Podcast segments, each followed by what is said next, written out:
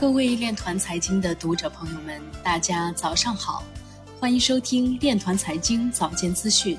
今天是二零二一年五月三号，农历三月二十二。首先，让我们聚焦今日财经。韩国民主党立法委员表示，将于下周初提出加密制度法案临时提案。奥伦·巴菲特拒绝回应关于比特币或加密货币的问题。央视财经报道称，虚拟币带动挖矿热，硬盘价格经历过山车行情。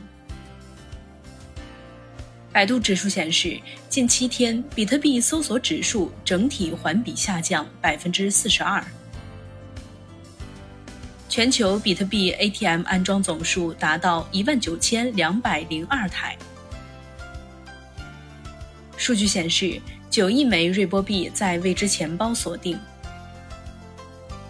DeFi 项目遭到黑客攻击，损失三千万美元。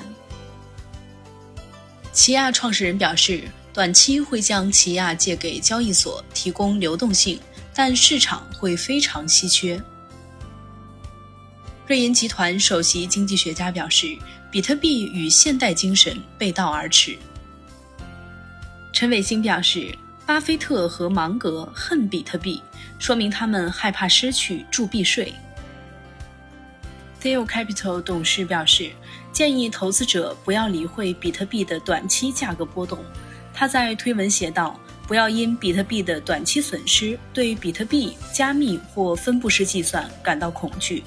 弄清楚如何对冲央行行长印刷和贬值的法定货币。”仍然是我们即将与市场会面的契机。